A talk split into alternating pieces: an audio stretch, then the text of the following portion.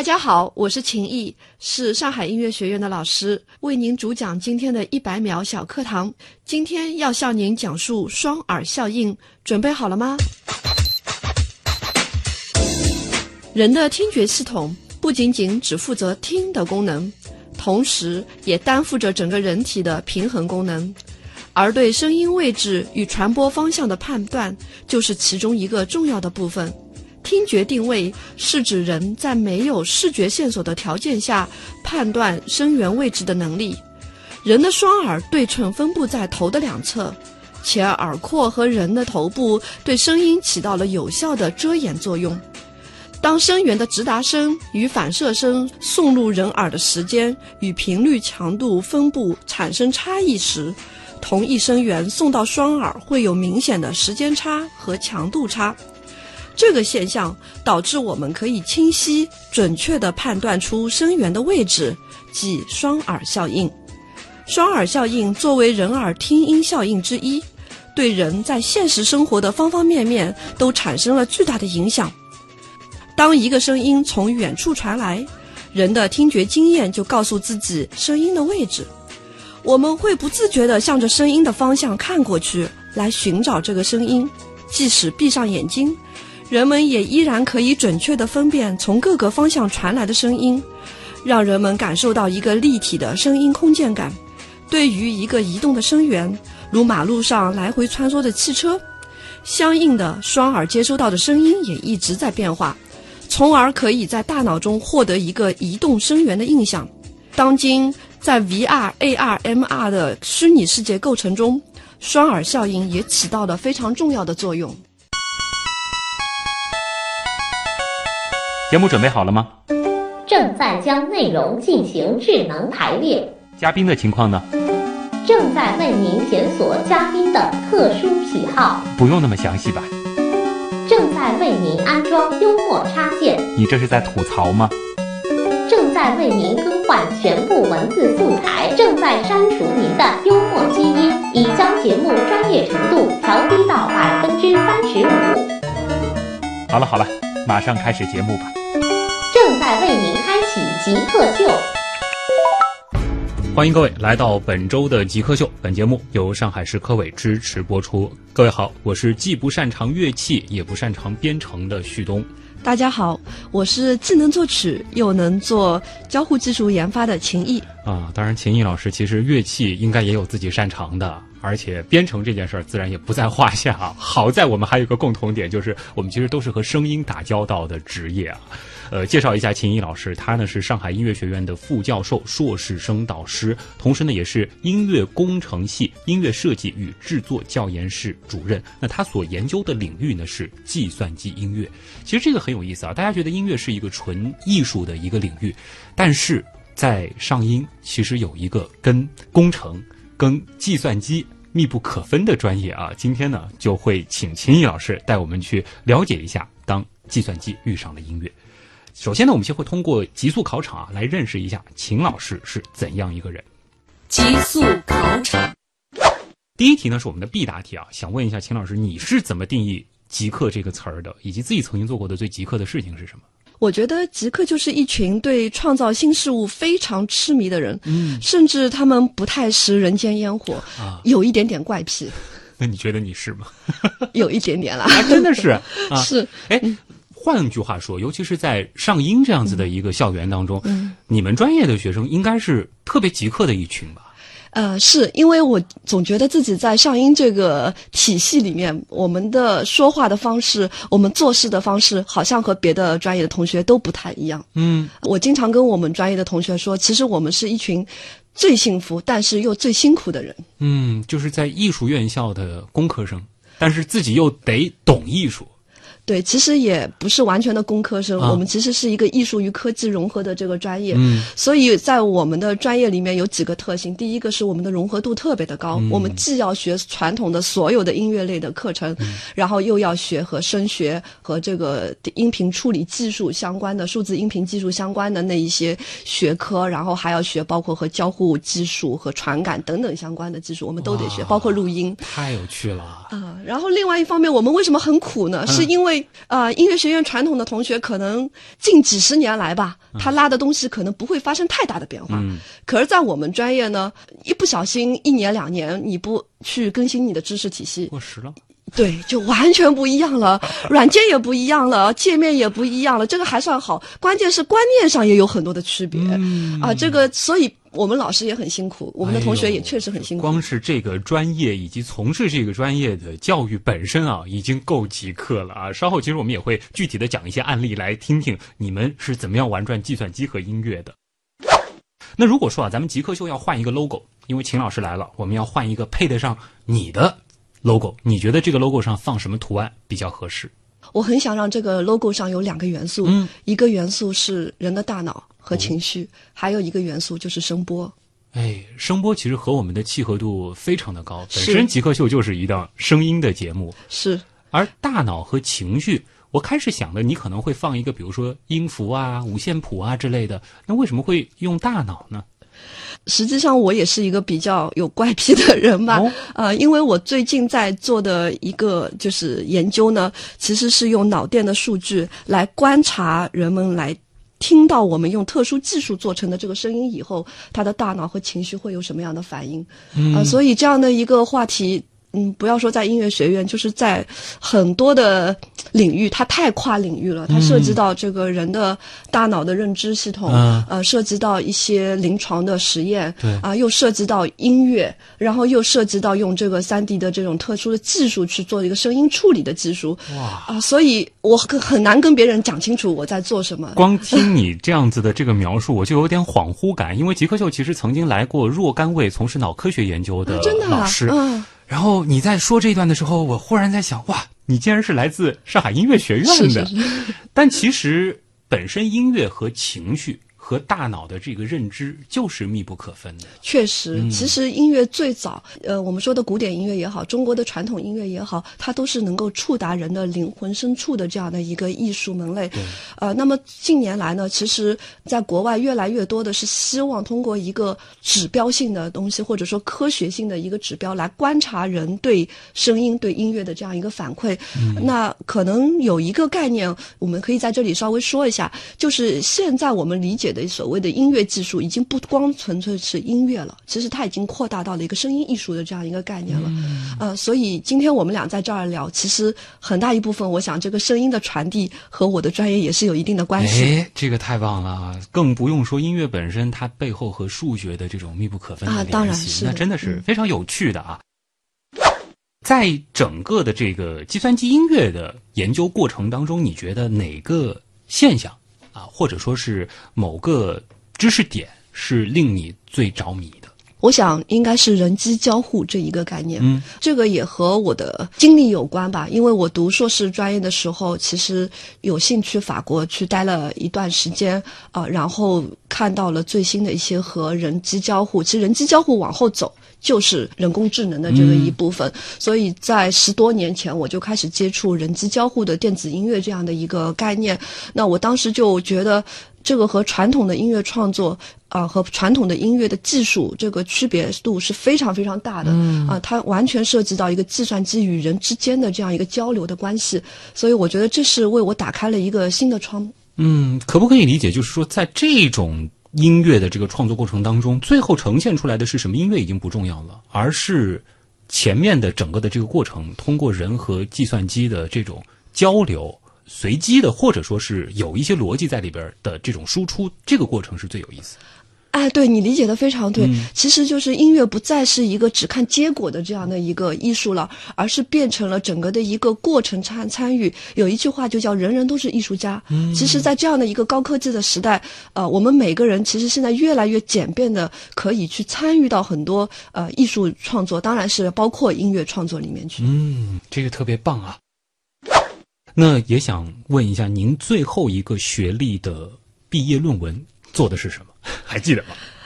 当然记得了，嗯呃，也就是我刚才说的，其实我做的就是关于交互式电子音乐创作技法特征里面的一些研究。嗯啊，这个技法特征其实包括传统的作曲技法，呃，当然也包括了新的交互媒体的计算机的技术里面，它的技法是怎么样来做的。我曾经在一些艺术展或者是科技展上都遇到过类似的这种演示，这个效果呢可以说是特别的酷炫。我当时呢在脑子里简单的过了一下它的这个原理，可不可以理解为就是说你把我们在跟计算机交互过程当中产生的一些数据，然后把它对应到了一些特殊的这个音符上，然后让这些音符啊通过某种方式，然后生成一段音乐。最简单的底层的这个原理是这样吗？嗯，最底层的原理类似吧。嗯，呃，其实它最重要的就是计算机能够获得所有物理世界的一切的信息吧，嗯包括人物的是呃信息，包括整个自然界的信息等等都算。啊、然后计算机通过一个程序也好，或者说通过一个指令也好，啊、它来生成或者来处理。这个声音哎啊，或者它来生成这个声音。当然，我们如果从现在人工智能的角度来看，其实可能这个指令并不是人给它的，而是计算机通过一个自主的一个学习而来得到的一段这样的一个算法，或者说是一个程序。哦当然，这个是工程上的部分，或者说是算法上的部分。其实我更觉得它厉害的就是，哎，无论你怎样的，比如说去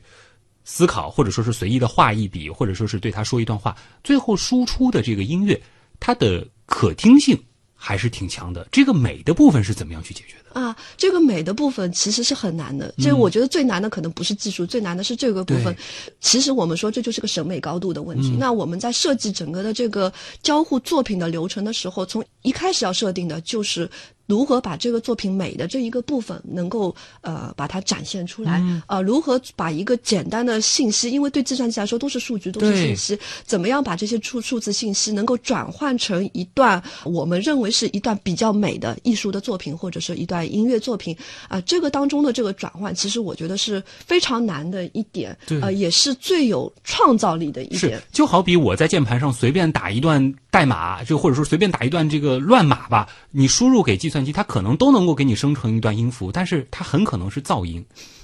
怎么样变成优美的音乐，这个才是体现它技术含量的地方了。啊、是的，没错。那么这个方面呢，其实一方面也是和呃我们的思维是息息相关的。那么交互式电子音乐要求你在一开始设计这个作品的时候，就要预想到后面所有的交互的方式，啊、人和机就是人和计算机交流的这一种方式。从某种角度来说，这个计算机已经不是冷冰冰的一个处理系统了，而是说它和人之间的这种情感的关联可以做到什么样子啊、最后能够输出这样的一段具有合作性的一个作品啊、所以这个在当时为什么吸引我的，就是我觉得，呃，计算机居然能够做到有情感的计算这样的一个方面，当然实际上它的背后还是人啊。对对对对对，但是其实最后出现的这段音乐，并不是说单纯的是人他是创作者，计算机本身也参与了创作的过程。对的，没错这个。的确很有趣。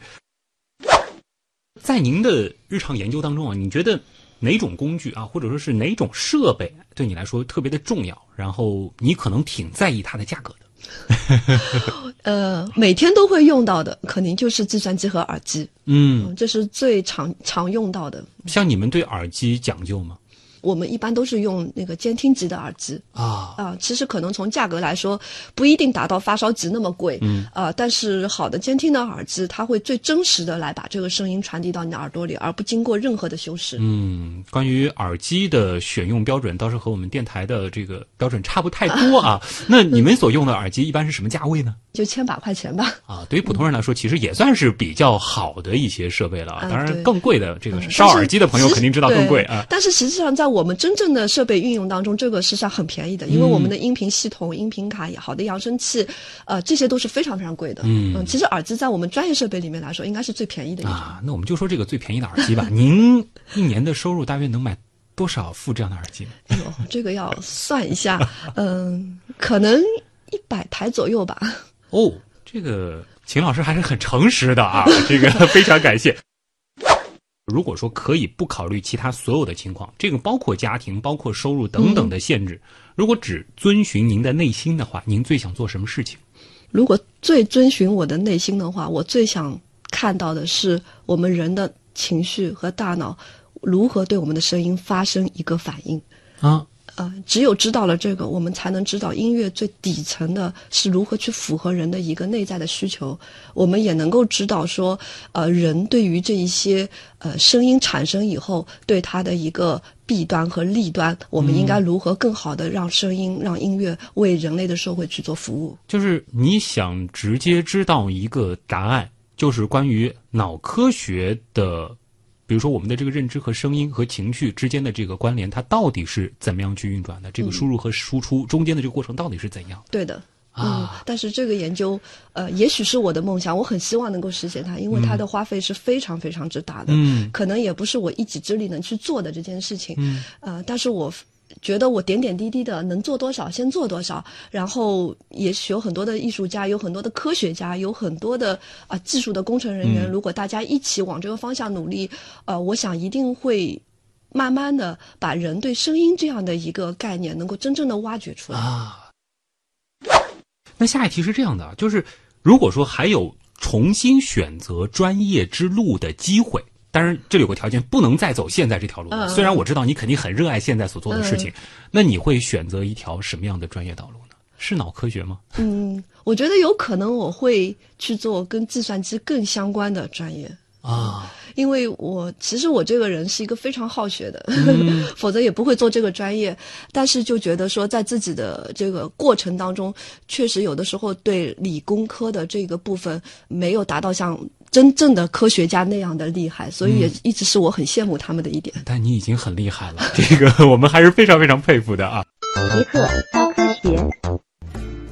欢迎各位回到极客秀，本节目由上海市科委支持播出。大家好，我是既不怎么擅长乐器，也不怎么擅长编程的旭东。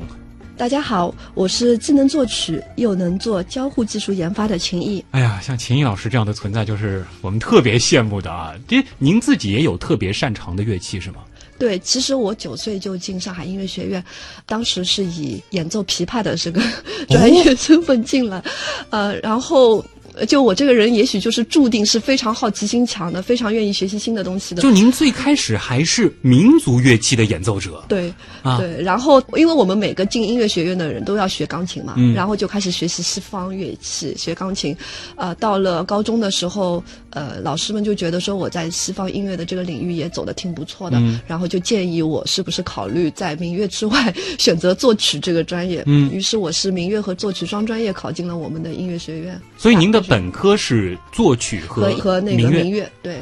然后这条人生之路也走得比较的奇怪。啊到了作曲毕业的时候，那么呃，我就考上了我们学校的研究生。嗯在研究生阶段呢，正好我们学院开始筹建音乐工程系。嗯我当时的导师呢，也是要求他去筹建这个系啊，因为音乐工程系是个非常非常新的专业，在全国当时是第一家。嗯呃，所以学校就给了我们很多机会，让我们去学一些新的东西，所以我就开始做交互式电子音乐啊，开始做计算机音乐这一个部分的研究。啊。那么在这个之前，您接触过计算机或者是编程方面的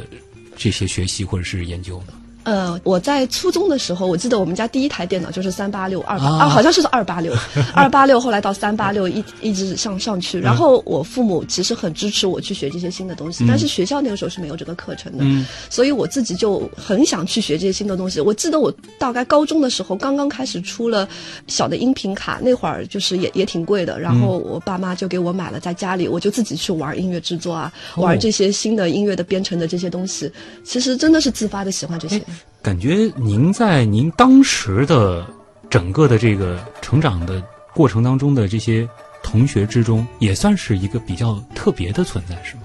应该是吧，啊 所以一直到现在都觉得自己，有的时候都觉得自己挺奇葩的。但是很有意思啊，就是这样的跨界，其实就能够生成很多惊喜。对，所以我一直和呃我的学生会去讲，我觉得多元化和多维的这种思维嗯。是非常非常重要的，对。因为它会给你带来很多全新的认识，然后带来一个全新的领域让你去探索。虽然有的时候觉得确实挺辛苦的，因为做很多的研究，是呃，经常弄到半夜，或者说呃，经常在教学之外要去承担很多的、嗯。呃这个事情。啊、呃但是你会觉得说很有奔头，然后会觉得自己很踏实在做这些事情。就。不要被一个又一个所谓的标签儿限制住了你探索的脚步，或者说给自己人为的加上了一个一个的边界，其对实没有必要。一旦迈出去了，可能就有更多的惊喜冲进来了。是的，是的。啊，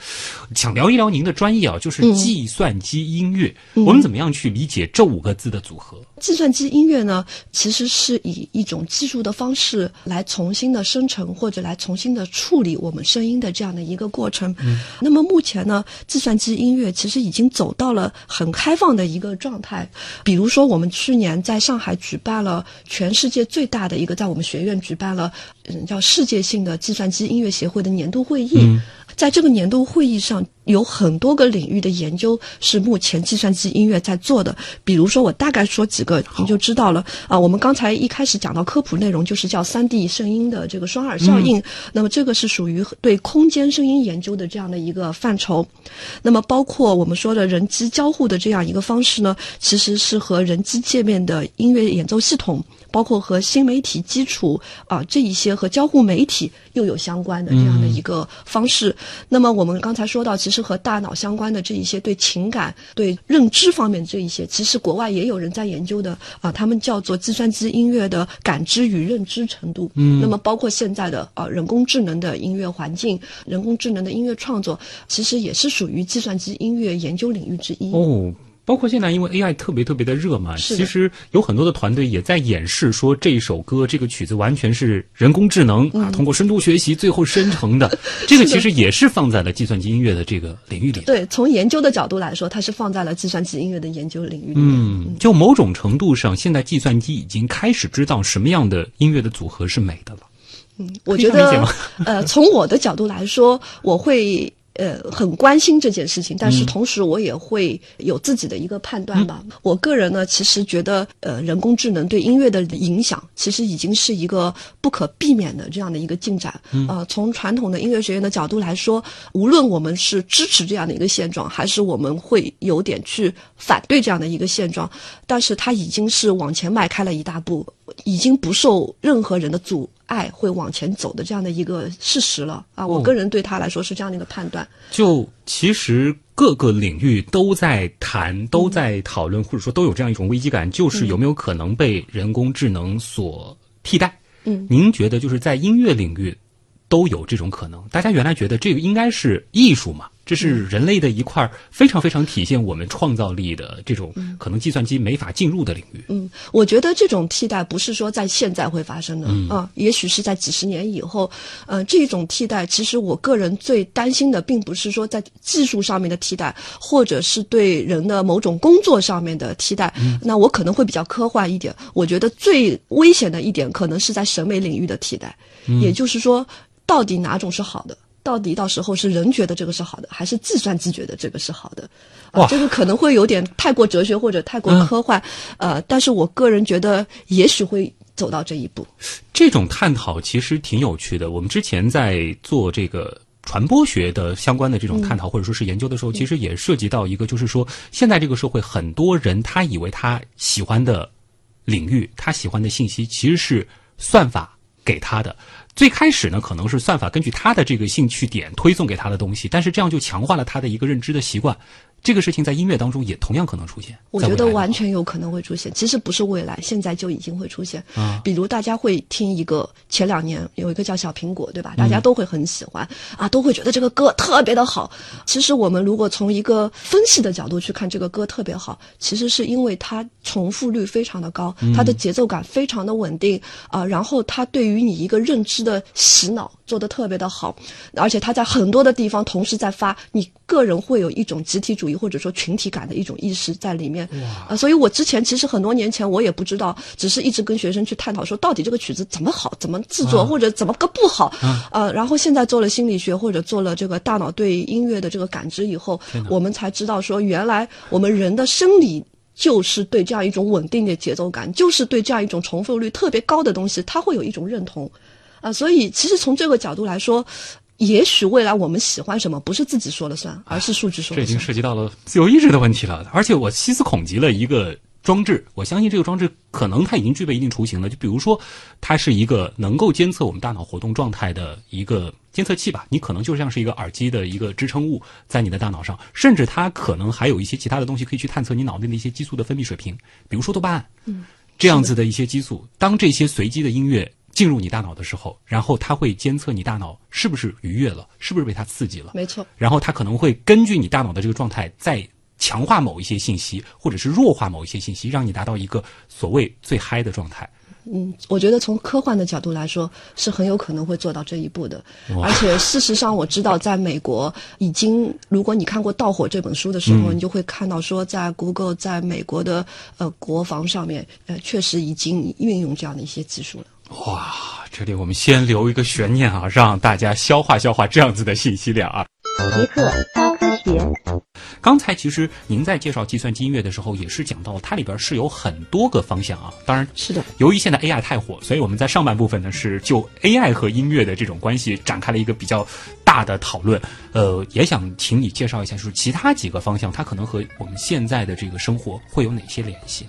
啊，比如说，我们可以再回到我们刚才说的这个空间声音定位这个角度来说，啊，那么其实由于现在的虚拟现实，刚才我说 AR、VR、MR 这样一种，呃，对于虚拟状态的这样的一种，呃，模拟吧，嗯。认认知的模拟啊，那么也就是导致了我们在空间定位的这个声音上面，呃，会去做比较多的尝试。这个尝这种尝试呢，一方面是在技术上的尝试，那么另外一方面实际上是在真正应用的这个呃，从工程到作品。创作整个这个过程的一个呃研究吧。哎，说到这个空间定位啊，我们在早期啊，有一位极客其实是曾经讲过，就是利用这个双耳效应，然后呢，他们来做一些具体的这种空间定位，尤其是在这种可能 GPS 没有办法覆盖的这种环境里边，怎么样精确的告诉你在这个空间里面的什么位置。嗯，他好像用的是这个超声波来实现这样一个事情，但是到了。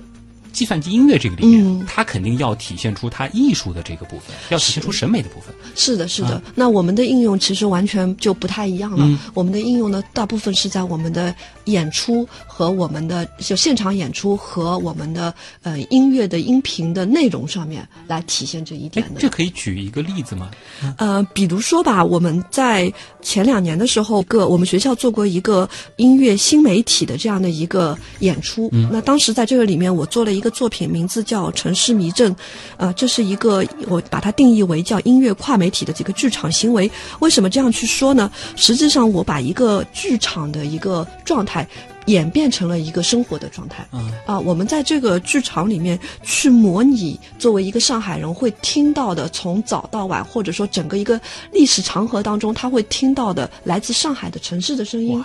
啊，当然，我们这个城市的声音一定是通过技术的手段，呃，一方面是去模拟它的定位，另外一方面我们会去做很多的处理，让它处于一种真实和梦幻之间的这样一种切换。所以我当时就把这个作品的名字就叫做《城市迷阵》，就是好像在这个作品当中，你在上海的这个过去、现在和未来完全交织在一起。那么这些城市的声音带着观众能够穿梭在这个时空中，所以观众去听。和去看、去感受整个生活在上海的这样的一种状态，甚至于我们希望去引导这些观众去思考，我们为这个城市能做什么。哇，可以这样理解吗？就是说，因为有了声音的这个定位的这个技术，所以。当他漫步在这个空间的不同位置的时候，他会听到的是不同的声音组合。嗯，对，一方面他当他漫步的时候是不同的声音组合，另外一方面，如果他不动的时候，因为声音是从四面八方，每一个声音是非常精确的定位在四面八方来的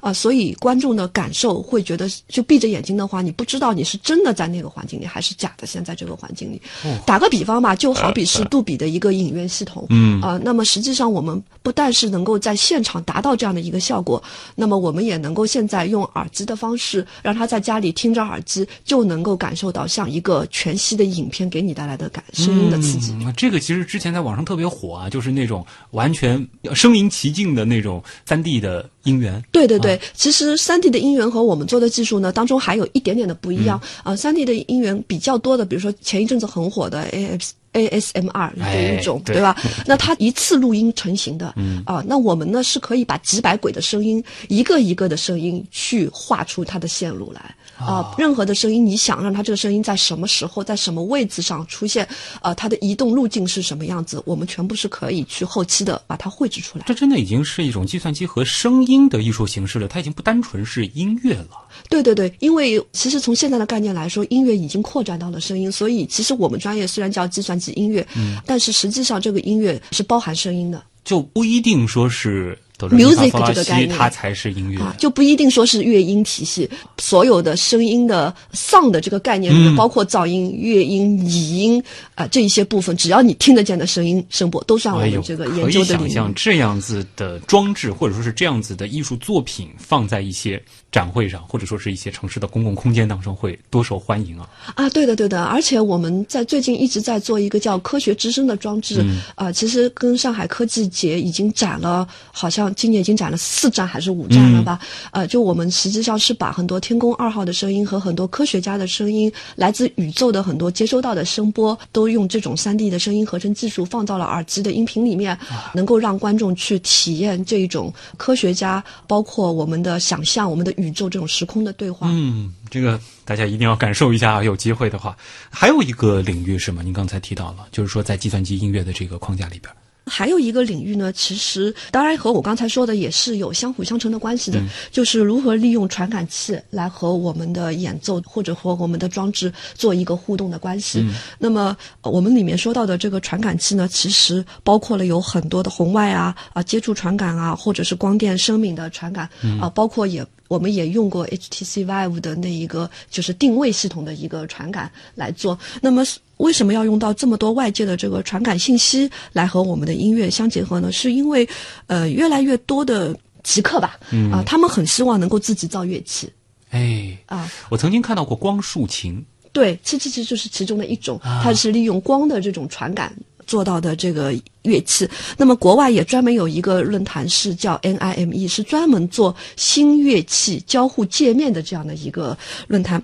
所以我们其实，在前几年的时候，我们也曾经和上海交通大学的团队一起来做过关于把传感用于装置的这样的一个尝试。这观众的反馈效果是非常好的。嗯，这个的话其实互动性就非常非常的强了。对，而且因为现在的传感器件是越来越小了，越来越灵敏，它的稳定度也是越来越高。嗯啊、所以观众拿它来做这个新乐器的时候，它的参与度不像原来说一定要得学乐器学好多年才能去演奏某个乐器啊、这样的话，它和音乐的距离就会越来越近，是而且真的是可以做到，就是人人去玩音乐。哎，现在的话，我们真的已经很难再去定义什么样子的东西才是乐器了是的，啊！哪怕是大家可能最常见的这个智能手机啊等等啊，它里边其实都有很多的这种简单的演奏功能。但是随着这些传感器的啊，可能日新月异吧，我们会看到各种脑洞大开的乐器的这种形态。是的，这个也许也和未来的这个物联网的世界会有一定的关系。也许你以后回到家，很多东西，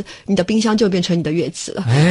其实之前我看到一个很好的应用，就是楼梯嘛。啊，对的，走楼梯的时候，它就哆来咪发嗦拉西哆，对就会一格一个像一个键盘一样的。嗯确实，这也就是一个应用。哎，这个是一个简单的，就是说把一个物体变成一个乐器的方式。那如果说加上我们前面谈到的各种各样的算法的这种植入，它可能出现的不仅仅是你踩的对应的这些音阶，而是各种各样的，比如说根据你的不服啊，根据你的这个状态，它会生成一段好像和你当时的这个情境很匹配的这种背景音乐。对，一点都啊没有错。所以，其实计算机音乐的这一些研究领域，虽然它是分开的啊、嗯但是实际上它综合在一起，如果它和别的学科应用再如果能够融合的话，其实会是一个非常广阔的一个天地。哎，我觉得真的是要和秦毅老师更多的合作。你知道我平时为什么样子的东西发愁吗？就是背景音乐。啊，如果说有一套算法，它能够根据比如说我聊的这个内容、我声音的这个状态、我的这个节奏等等，自动的推算给你，对吧？推算给我，甚至它又生成一段独一无二的音乐，哇，这个我愿意重金来买。可以啊，我们可以考虑下次研发一下。这个真的是非常非常的棒啊！而且你如果说把它放到日常生活当中，我们可能会需要的就是那种个性化的音乐。比如说，我可能比较喜欢爵士，嗯哼，但是呢，我不一定说是要听那种千篇一律的已经灌好的那种音乐，它就根据我今天的心情，根据我的那种状态来生成音乐对，我觉得这肯定是未来一个方向了。啊。再结合前面谈到的那种让人细思恐极的装置啊，但是我觉得没有问题。科技本身其实它就很美，再加上科技它也会开始不断的去创造。对，而且就看我们怎么样去用科技。嗯，这里是正在播出当中的极客秀。今天做客我们节目的极客情谊是上海音乐学院的副教授、硕士生导师。还有点时间，我们要进入问题来了环节了，因为我们有很多的网友对于您，包括您所从事的专业领域十分的好奇。问题来了，问题来了，问题来了。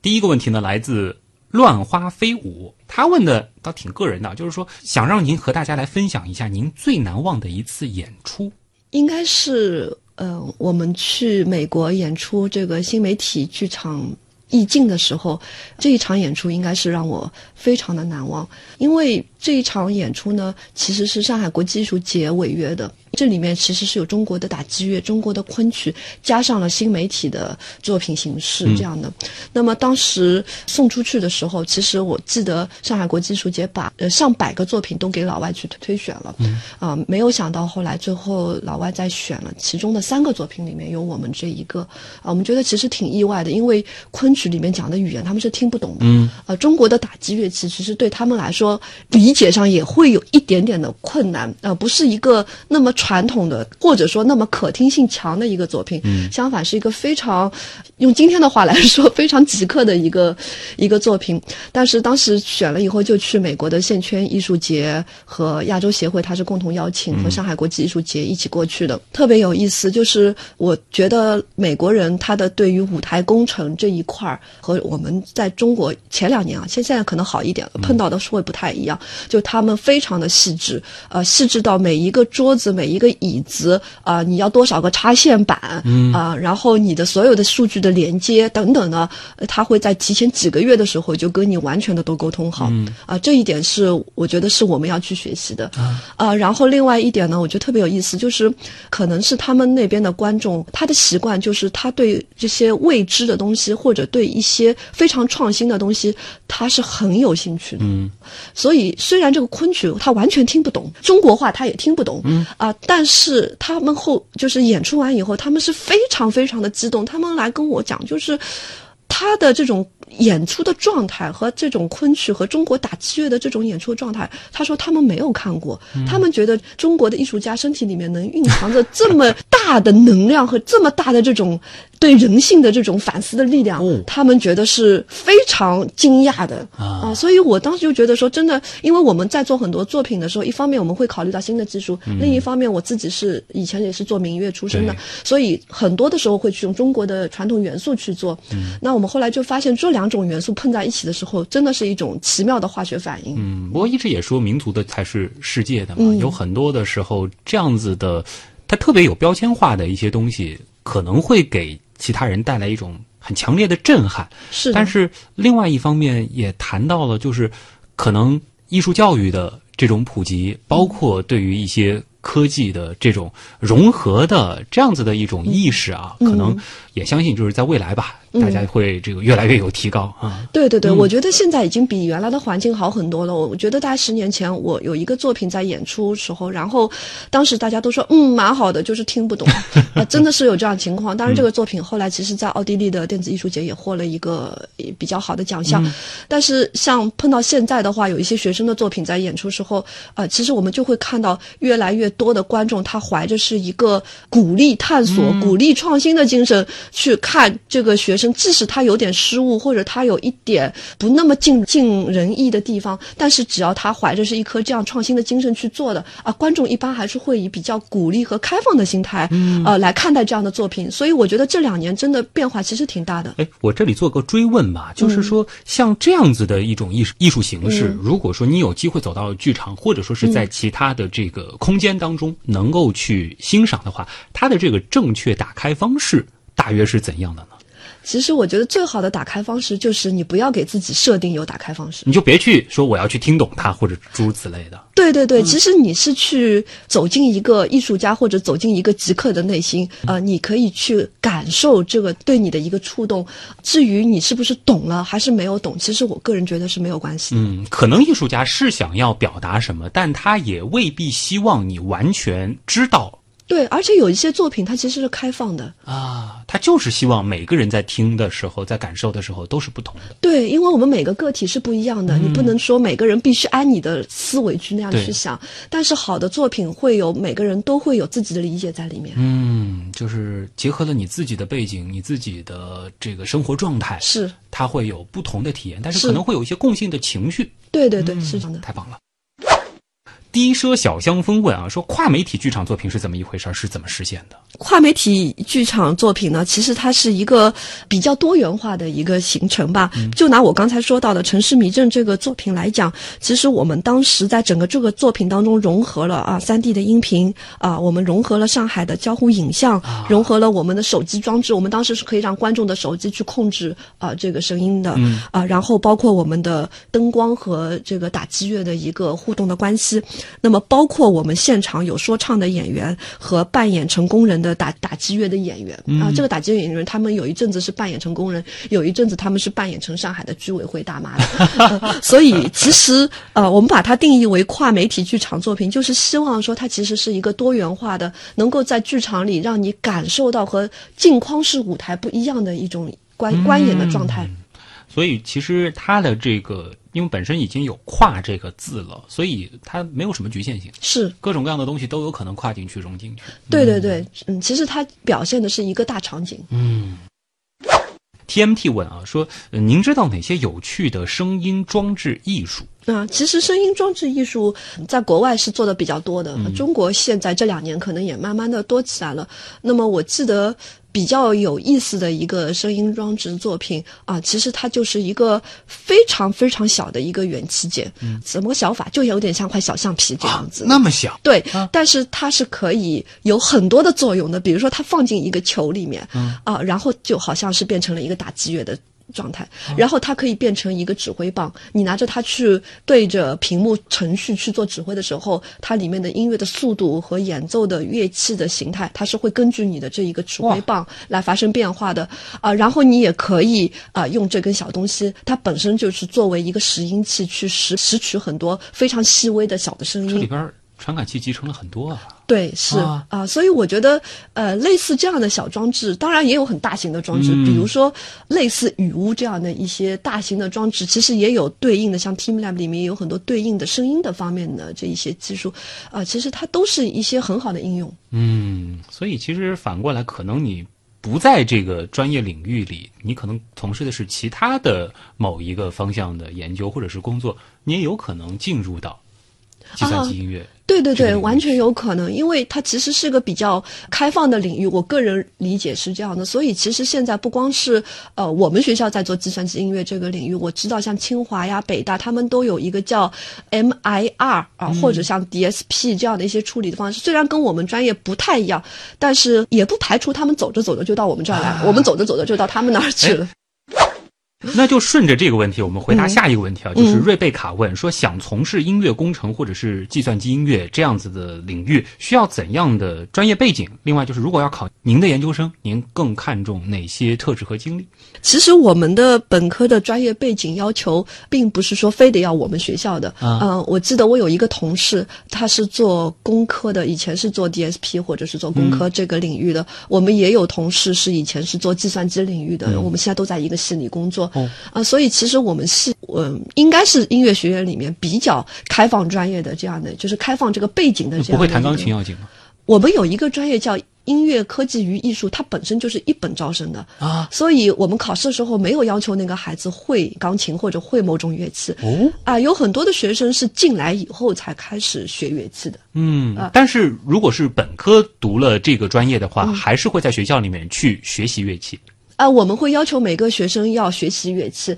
但是这个学习不是说让目的是让你以后变成演奏家，不是，我们只是希望从听觉上、从审美上能够建立起一个真正的一个专业的体系。啊，并不是说得考到多少级才能够毕业，并不是嗯，不是，不是，啊。完全不是。嗯，但是其实也给有一些其实心里是向往音乐的，但是可能小时候因为各种境遇的关系，没有接触到呃系统的这种音乐学习的朋友，一个机会，可以进入到音乐学院。对对对，前两天上课我还在跟学生说，呃，我们越来越不能小看那一些非我们专业或者说非专业音乐体系出来的这一些艺术家也好，或者说音音乐科技方面的这个人才也好，因为往往他们的背景会让他们的思维和我们不太一样，啊、有可能他们想的一些东西，从我们的角度来说会有禁锢，但是他们会更加的天马行空。对。啊，说不定走着走着那条路就是更好的一个发展的方向，真的说不清楚。本身你们这个专业又是一个特别开放的专业，是的啊嗯、所以我见到过，比如说有同济学建筑专业的，呃，然后今年有一个进来的研究生是外地哪个大学，呃，是读材料学专业的，哦啊、反正就我们这边是天马行空，什么都有。嗯，所以任何专业都可以试试看啊。如果说你真的感兴趣，因为这的确是一个很酷的专业啊。对对对，前提就是你要热爱这个专业。嗯，这也是您看中的一个特质了。对对对，我觉得关键是你要热爱声音，热爱音乐，热爱呃声音和音乐相关的这一些技术领域。这样的话，其实无论你的背景是怎么样的，一定能找到一条很适合你的路。嗯，当然，我相信整个研究的过程、求学的过程应该是很快乐的。当然，强度其实也是大的。是的。现实一点说一个工作去向的问题啊，因为这个肯定也是有一些人需要考虑的因素。现在毕业的学生，他们可能主要会有哪些方向呢？啊，我们音乐工程系有两个专业，嗯，呃，我们毕业的同学呢，目前的就业率都是比较好的，啊、我个人比较自豪的看待这一件事情，啊、那么他们有一部分呢是会去国外继续的深造，比如说我们有一些同学是在卡内基梅隆的呃这一个专业，现在毕业了也留在了谷歌，啊、然后我们也有同学是会去读到呃音乐医学或者说呃音乐治疗这一边，在美国拿到了医师执照也有，哇啊、然后我们也有同学是在我的学生是在那个莱顿大学啊、现在已经读博士了，做音乐交互，包括在斯坦福大学读博士的也都有。那么这是一部分出去深造的。那在国国内的话呢，呃，有一部分同学会去互联网公司，啊、包括游戏公司，呃，因为他们对于新的这一些要音乐和科技相关的这个领域的人才，其实是非常需要的，也很难去招。说实话，对，纯音乐背景的有很多，纯计算机背景的也也有很很多但是。学生时代就是这两个背景融合在一块儿的人才，对对对这的确是很。所以据我所知，现在网易啊、腾讯啊等等，其实都要招这个方向的学生啊然后另外一方面呢，我们也有一些同学是去自主创业的。嗯，所以看得出来啊，秦老师在说这一段的时候，嘴角是忍不住上扬的，这是很自豪的啊。那么还有一点时间，我们回答最后一个问题吧。嗯总在视野外啊，他问的是音乐工程或者是计算机音乐，嗯如今还有哪些前沿的方法和方向？嗯可能是看着未来的。嗯啊，其实这个前面我们聊到过一点，总体来说呢，可能适合，比如说适合人工智能与音乐啊、算法作曲、啊、空间与声音分布，包括比如说在教育当中的计算机系统。包括和我们人的这个多模式的感知与情绪相关的研究，那更前沿的还有我知道的是生物艺术与这个音乐表情。这个能说一说吗？感觉好像都已经超出了我理解的范畴了。是是是，呃，其实生物艺术这一块儿，我我目前在中国我不知道有谁在做，反正我自己应该是没有在做这一块儿。啊、我看到过国外的艺术家曾经拿一些不知道是什么东西液体打到人的身体里面去，啊然后整个经络是会变成蓝颜色，就是真的是会呈现出整个的经络血管的那种感觉啊。对对对，我们也看到过有艺术家在人的身体里面打进了某种东西以后，会在手上长一个耳朵或者长一个什么东西出来。呃，包括我也知道有艺术家呃自己给自己的大脑做一些动作，然后让它变得很不一样。这个真的很前沿啊。啊，但是我目前还没有发烧到这个程度 大。家也要注意啊，量力而行啊，这这是艺术家的一些选择，对吧？这个但是可能就是在未来会有一些就是生物和音乐的结合。啊，是会有，嗯嗯，但是我觉得，比如说，其实我知道有很多的研究是和呃小白鼠和开颅等等相关的，嗯。那这个部分其实我个人还没有 触及到太多，嗯，嗯，但是大家可以把这个思维放得更开一些。是是其实是。可以想象，在未来音乐的创作，包括我们怎么样去理解什么是音乐，对。随着技术的不断的迭代，未来的这个形态真的是是千变万化。是，我觉得其实用用一句话来说，就是呃，我们对这个未来其实是怀着一种对未知的探索去做的。嗯，以后可能你在想象未来的音乐是什么的时候，就要抛开科幻片当中那种虚无的、空灵的、宇宙之声的那种感觉了。它真的有可能是会超出我们现有对于音乐的想象。是，今天真的是非常有趣的一个小时啊！再次感谢上海音乐学院的副教授、硕士生导师秦毅老师做客我们极客秀啊！大家现在应该明白，当计算机遇到音乐之后，那出现的绝对不仅仅是电子琴那么简单，它有无限种可能啊！谢谢您的到来。啊，谢谢。